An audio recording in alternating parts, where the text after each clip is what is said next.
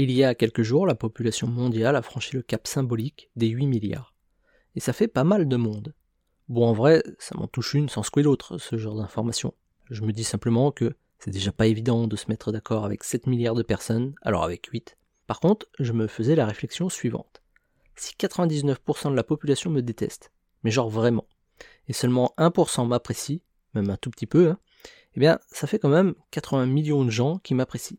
Avoir ces chiffres en tête, ça fait prendre un peu de recul. Au quotidien, on perd tellement de temps à essayer de plaire aux autres par tous les moyens, savoir que même si la planète entière nous déteste, il y aura malgré tout un bon gros paquet de gens pour nous apprécier. Et eh bien tout ça, ça aide à relativiser. Et puis il ne faut pas oublier qu'au final, on doit plaire à au moins une personne, et c'est soi-même.